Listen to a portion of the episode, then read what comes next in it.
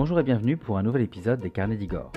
Aujourd'hui, je vous conduis dans l'intimité de la chambre du roi à Versailles et je vous livre les secrets de la vie nocturne du souverain.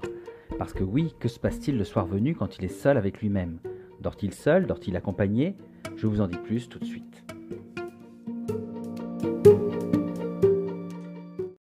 Parmi les pièces les plus représentatives du pouvoir royal au château de Versailles, et parmi celles qui sont aussi les plus plébiscitées par les visiteurs, vous le savez sûrement si vous avez visité le château, les chambres du roi et de la reine sont certainement les plus impressionnantes, bien sûr après la magnifique galerie des glaces que je mets à part. Mais ce qu'il faut savoir, c'est que si aujourd'hui la chambre est le lieu intime par excellence, sous l'Ancien Régime, c'est une pièce où l'on reçoit et où s'exprime toute la puissance du monarque absolu. En réalité, là où dans d'autres cours la salle du trône est le cœur du pouvoir, à Versailles, c'est la chambre à tel point que quiconque passait devant le lit royal devait se découvrir et s'incliner, comme s'il était en présence du souverain. La chambre est ainsi la pièce où commence et finit la journée de la cour, une journée versaillaise rythmée par celle du roi, un roi qui, pour asseoir son omnipotence, mène dans son palais une vie de représentation constante, dictée par ce qu'on appelle l'étiquette. Une journée qui s'étend de la cérémonie publique dite du lever à celle dite du coucher, deux cérémonies qui se déroulent dans la chambre du roi, auxquelles la famille royale et de nombreux courtisans privilégiés assistent chaque soir et chaque matin. Mais alors une question se pose. Que se passe-t-il réellement entre les cérémonies du coucher et du lever? Est-ce que vous savez où et avec qui dort le roi? Eh bien, je vous livre tous les secrets sans plus attendre. D'abord, il faut savoir que le roi et la reine font chambre séparée. Seul le roi est en effet autorisé à dormir chez la reine, dont le lit est intentionnellement prévu plus grand pour l'accueillir. Le lit du roi, lui, est euh, symboliquement réservé à la seule toute-puissance du monarque. Cependant, contrairement à ce qu'on pourrait croire, le roi ne dort pas seul. Chaque soir, le long du lit du souverain, on va installer un lit de veille pour le premier valet de chambre. Alors, il ne s'agit pas ici pour ce valet de surveiller le roi, mais d'être présent pour répondre à ses potentiels besoins et envies. Ainsi, une fois que les rideaux du lit du roi sont tirés pour garantir son intimité, mais aussi pour garder la chaleur, le valet va s'attacher un ruban au poignet afin de réagir dès que le monarque l'appelle en tirant dessus.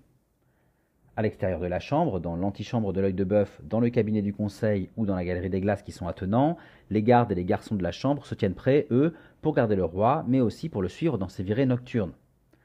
En effet, après la cérémonie du coucher, Louis XIV en particulier passe presque tous les jours par la chambre de la reine Marie-Thérèse pour tenir ses devoirs conjugaux.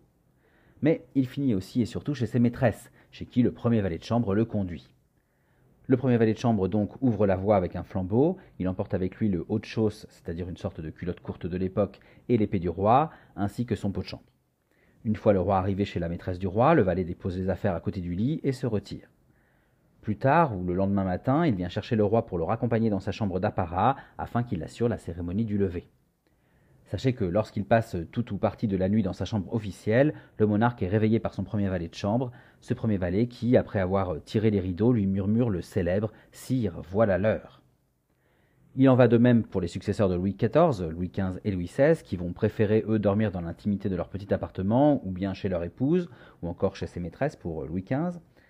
Le soir venu, après la cérémonie du coucher, ces deux rois vont être ainsi conduits dans leur chambre privée ou chez leurs femmes et ou maîtresses, puis ils sont reconduits dans la chambre d'apparat des grands appartements le matin, avant la cérémonie du lever.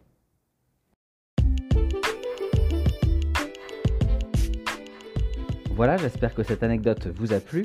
Sachez que je l'ai apprise dans un ouvrage qui s'intitule Vivre à la cour de Versailles en 100 questions et qui a été écrit par Mathieu Davignat aux éditions Talendier. C'est un livre que je vous recommande si vous avez envie de tout connaître des secrets de la vie au château de Versailles. Quoi qu'il en soit, je vous remercie pour votre écoute et je vous invite à visiter mon blog lescarnedigor.fr pour retrouver l'article illustré concernant cette anecdote. N'hésitez pas également à vous balader sur ce blog pour retrouver d'autres anecdotes et d'autres visites de mes lieux historiques et culturels favoris à travers les articles et les podcasts dédiés. Vous pourrez notamment euh, retrouver une anecdote concernant les lits royaux et une autre sur l'étiquette et les cérémonies du lever et du coucher du roi. Enfin, vous pouvez aussi me suivre sur Facebook, Instagram, TikTok et YouTube pour retrouver toutes mes actualités en photo et en vidéo. Et je vous dis bien sûr à très bientôt pour d'autres aventures, d'autres anecdotes et d'autres visites.